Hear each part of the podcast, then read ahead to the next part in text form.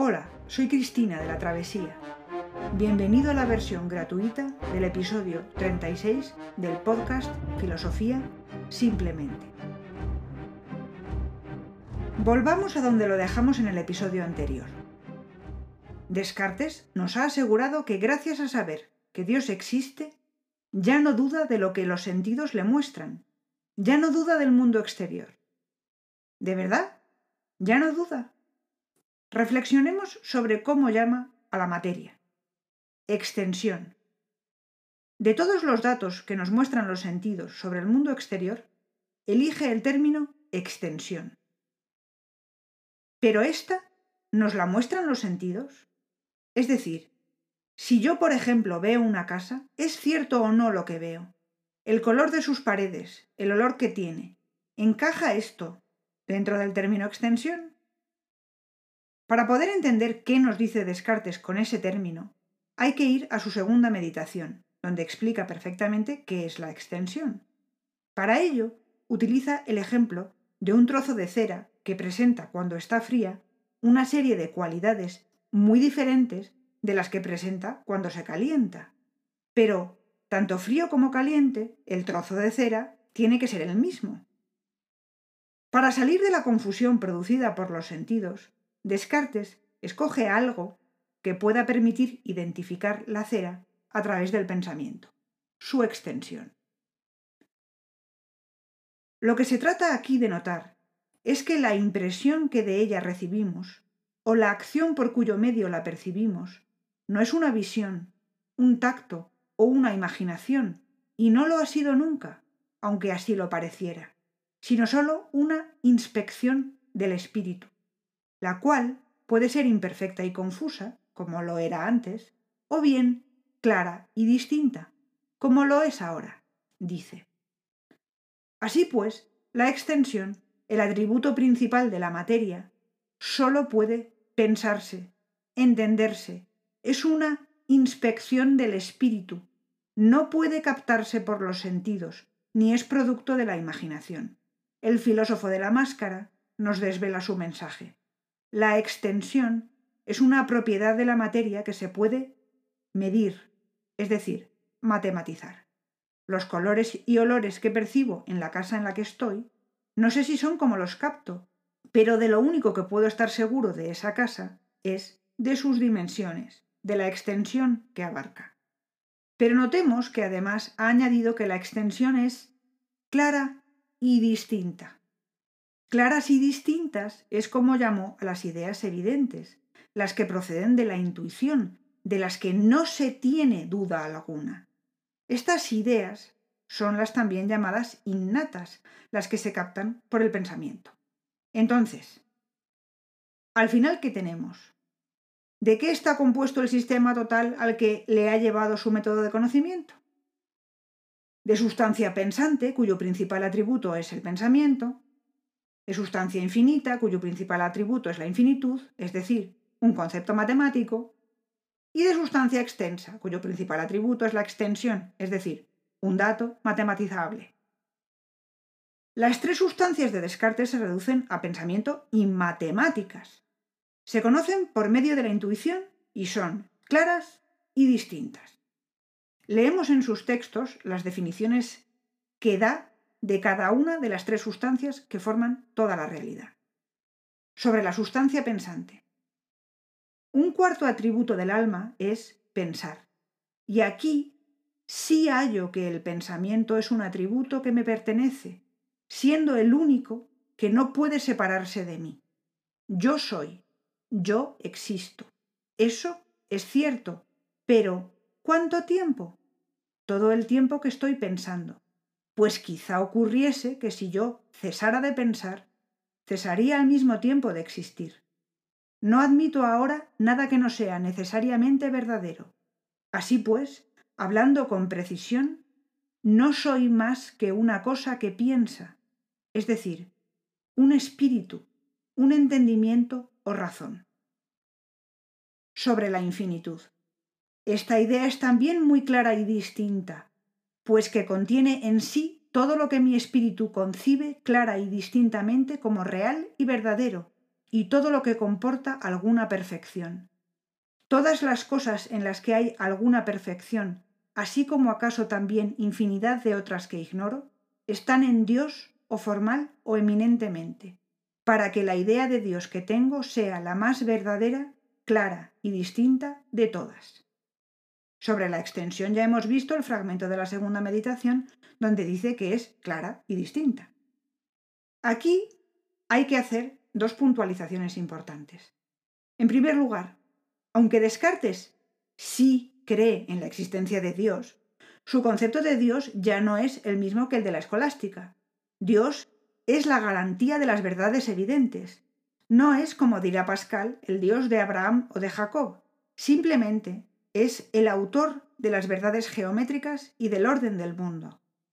El pensamiento humano y su capacidad para pensar la evidencia y la matemática son algo divino.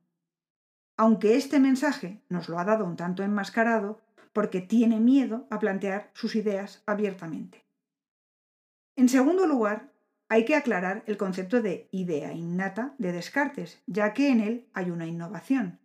Él mismo nos lo explica en una carta que escribió a la condesa Isabel. Llevamos en nosotros los conceptos fundamentales, puros, que deben ser considerados como los originales que nos sirven de modelo para formar nuestros otros conocimientos. Él lleva consigo claramente sus propios conceptos que le sirven de modelo. Este es el círculo vicioso de Descartes. Siempre, antes y después de su exposición sobre la duda metódica, sabe de qué está seguro, de la existencia de su pensamiento y de los axiomas matemáticos, que componen lo que considera ideas innatas. Las ideas innatas de Descartes no son las ideas del mundo de las ideas de Platón. Lo que son, claramente, es un antecedente del a priori de Kant, que a su vez ha influido tanto en la filosofía contemporánea, en psicología y en lingüística. Las ideas innatas son las claras y distintas, que le permiten llegar a las tres sustancias, a partir de su atributo, que es su propiedad fundamental.